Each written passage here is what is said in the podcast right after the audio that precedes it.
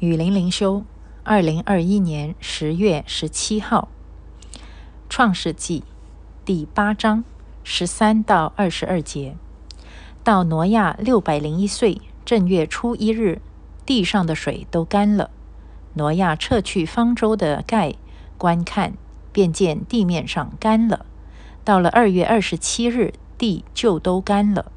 神对挪亚说：“你和你的妻子、儿子、儿妇。”都可以出方舟，在你那里凡有血肉的活物，就是飞鸟、牲畜和一切爬在地上的昆虫，都要带出来，叫它在地上多多滋生，大大兴旺。于是挪亚和他的妻子、儿子、儿妇都出来了，一切走兽、昆虫、飞鸟和地上所有的动物，各从其类，也都出了方舟。挪亚为耶和华筑了一座坛，拿各类洁净的牲畜、飞鸟献在坛上为燔祭。耶和华闻那馨香之气，就心里说：“我不再因人的缘故咒诅地，也不再按着我才行的灭各种的活物了。地还存留的时候，稼穑、寒暑、冬夏、昼夜就永不停息了。”啊，这里呢就啊水洪水已经退去了，呃，挪亚就已经放了乌鸦飞去啊，然后呢又放了鸽子飞出去，那么都证明呢地上的水真的都退了，而且呢啊这个鸽子还啊嘴巴里面还叼了一个呃橄榄叶啊，所以呢就证明甚至都有新的树长出来了。好，那么所以呢在正月初一日，地上的水都干了。那个是挪亚已经六百零一岁的时候了哈。那然后呢，他就这些肯定都是上帝的吩咐。那么就啊撤掉方舟的盖，然后看看，嗯，真的都干了。到了二月二十七日，那完全干了。然后呢，神就说：“好啦，你们可以出来方舟了。”你看得到神，他连日子都啊清清楚楚。这个不是一个神话，这不是一个呃传说。这个真的是圣灵记载下来有确切的日子的，虽然当时所用的日历跟现在的日历不一样啊，当时的正月初一二月二十七跟现在的二月二十七都不是同一回事。那可是呢，都可以看到在神那里一切都有记录，一切是具体实在的发生的啊。所以如果呃大家有人说哦，呃挪亚这个大洪水都是神话，都是。呃虚呃虚拟出来的啊不对，这个绝对是真实的哈，连日子都清清楚楚的。好，然后呢，他们就要出方舟了，也是按照上帝的吩咐啊。那呃，上帝的吩咐真的很清楚啊，你和你的妻子、儿子、儿妇都可以出来啦。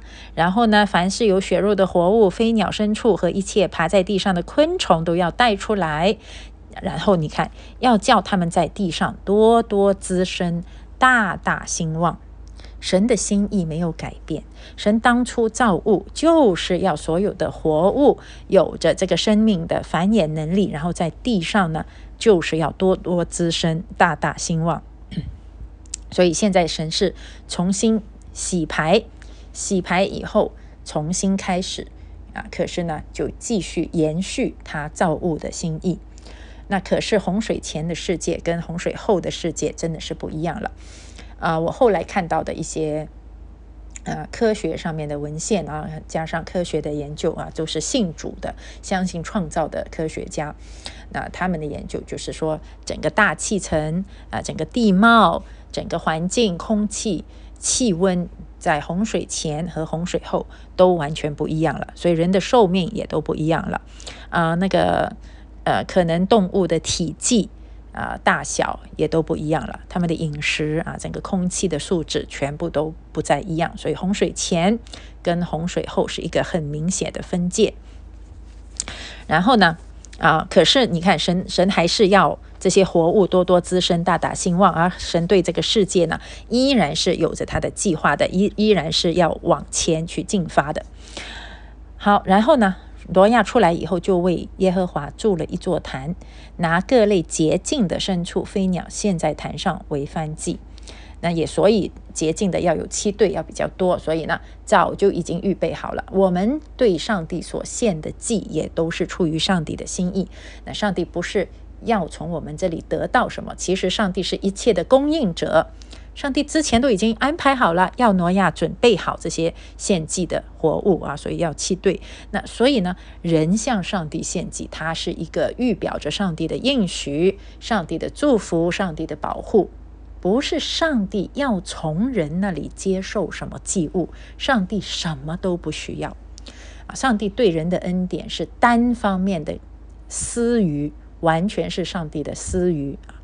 那。可是上帝对人的要求呢，不是因为上帝需要，而是因为人需要。人需要在上帝的心意和保护里面，人需要活在上帝的应许和祝福里面。所以是人需要向上帝献祭。从祭物的预备到献祭的方法，如何献祭，全部都是按照上帝的心意来献的。所以一出来这个方舟。第一件事情就是要献祭啊，要记得神是神，要记得人是要活在神的祝福里面。那么上帝闻那馨香之气，就心里说：“哎呦，我以为我以前在看什么馨香之气，不是烟嘛，就是烧动物那个烟冒上来，怎么会有馨香之气呢？那其实这个馨香之气也不只是说哇，神喜欢闻那个烤肉的香味啊，呃，其实这个就是啊，到了启示录。”啊，有那个啊，圣徒对上帝的祷告就成为那个馨香的香啊，往在上帝的面前。所以呢，这个馨香之气是表示了人对上帝的敬虔，人尊主为大，把祭物献在上帝面前，这样的馨香之气是上帝所喜悦的。然后呢，上帝就说：“我不再因为人的缘故而咒诅地。为什么？因为如果你按因为人的缘故，那地是永远都。”都要要配受咒诅了，人依然是罪人。我们就看到从挪亚开始大洗牌以后，然后呢就有了这个巴别塔啦啊，然后继续有很多的罪恶啊。如果人神真的要按照人来咒诅这个地呢，那没有没有活路了啊，那人就一直是活在神的咒诅底下嘛。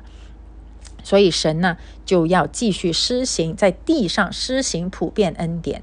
好让神的特殊恩典可以在普遍恩典里面得以实现，所以普遍恩典它是神的特殊恩典的一个平台，就是这个世界啊是罪恶的，是败坏的，可是神容许它继续的繁衍，继续的发展，继续的兴旺。